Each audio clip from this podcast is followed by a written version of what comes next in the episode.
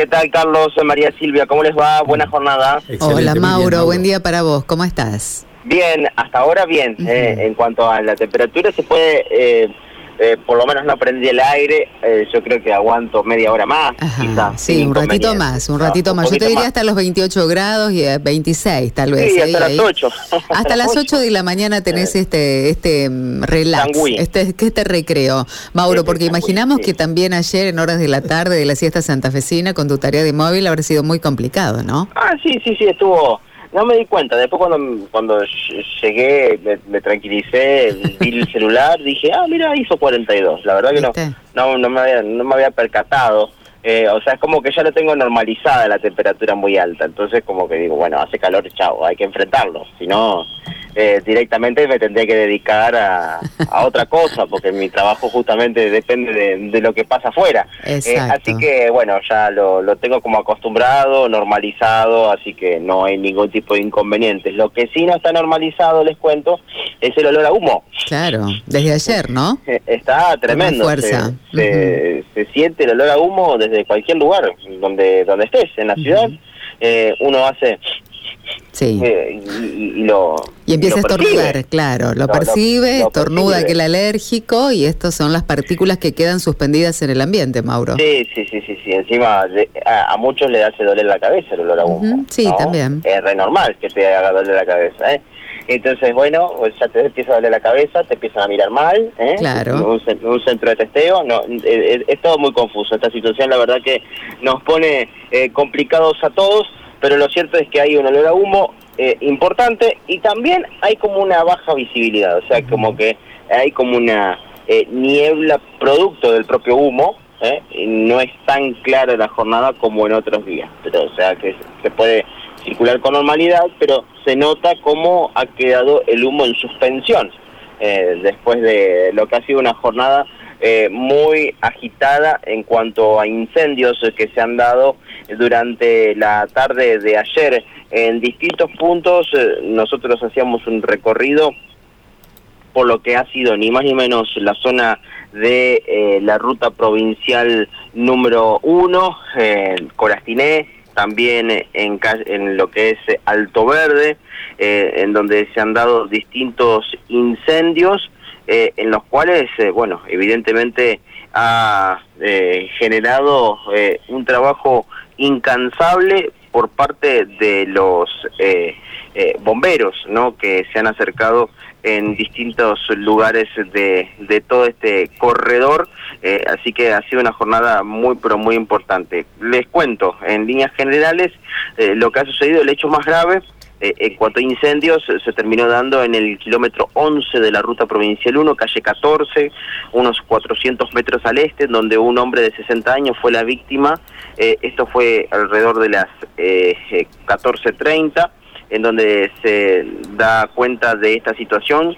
Eh, calle 14 hacia el oeste de la ruta provincial 1, se observa una importante columna de humo de uno de los terrenos en donde se hacen presentes las eh, los bomberos y eh, el fuego eh, no solamente de este terreno eh, que se habría iniciado en el terreno un terreno vecino desconociendo cómo se produjo eh, ingresó en con estos pastizales sobre un quincho sí de cuatro palos con techo de dos aguas se lo quemó completamente y también ingresó a un tercer terreno en donde se encontraba un domicilio deshabitado donde tomó fuego en su totalidad. Esto, reitero, sucedió en el kilómetro 11 de la ruta provincial 1, en donde eh, fue el incendio más importante. Después estuvo el incendio de Alto Verde, en donde fue detrás de un corralón, en el ingreso al, al barrio, en donde, bueno, ha sido una importante magnitud, en donde la dotación de bomberos, eh, haciendo aproximadamente las cinco y media de la tarde pueden sofocar eh, dicho incendio.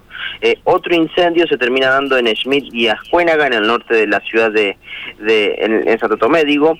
Eh, se termina dando este este incendio en donde so- es una vivienda la que termina sufriendo la destrucción completa eh, aparentemente habría sido intencional dicho incendio pero en líneas generales ha sido este el, trabajo que han tenido que realizar los bomberos en esta jornada, obviamente que ha sido muy, pero muy agitada, nos mandaban algunos oyentes ayer de la situación que se estaba dando y estaban pidiendo ayuda, asistencia, eh, queda claro que el trabajo de los bomberos ha sido el, máximo disponible, pero ante la magnitud y las necesidades que se estaban dando en distintos lugares, por momentos no alcanzaba, eh, teniendo como, como saldo este domicilio en el cual eh, sufrió la peor parte en la zona de Arroyo ¿no?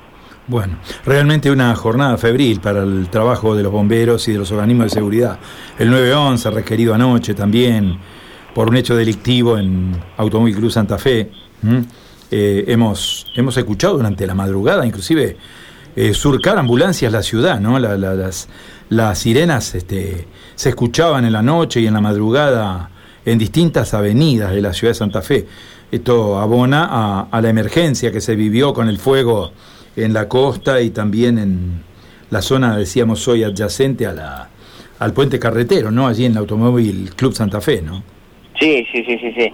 Eh, la verdad que eh, han sido muchos incendios, muchos eh, los hechos de estas características y bueno, es por eso que ha sido muy importante lo que lo que se ha dado. Al respecto de lo que vos decías, esto sucedió alrededor de las 2 de la mañana en ese lugar. Saqueos, ¿eh? sí, saquearon. Sí, sí, sí, porque fue robo y fue incendio, las dos cosas. donde se, se termina dando sobre la zona lindante al campo de karting, eh, este incendio de pastos más próximo que, eh, bueno, también se siente ruidos de zona en el tinglado y se ve al menos tres hombres, los cuales se llevaban entre dos y tres chapas de un metro sesenta de ancho, y al gritarle a estos salen corriendo con las chapas hacia el lado de la, de la villa lado norte, al quien le dan aviso justamente eh, a los bomberos y también a la policía. se da con se puede sofocar el incendio, pero no así el, el robo. Bueno, eh, lamentable episodio también, ¿no? Es decir, por un lado lo accidental y por el otro lado lo intencional, ¿no? Este, que, que, convergen en bueno, esta crónica policial que estás detallando, Mauro. Vamos a volver en cualquier momento para seguir testeando la situación en las calles, ¿sí? Dale, abrazo, hasta luego. Adiós. Mauro González, es el primer informe desde la ciudad de Santa Fe, desde los distintos puntos de la ciudad de Santa Fe donde está recorriendo nuestra unidad móvil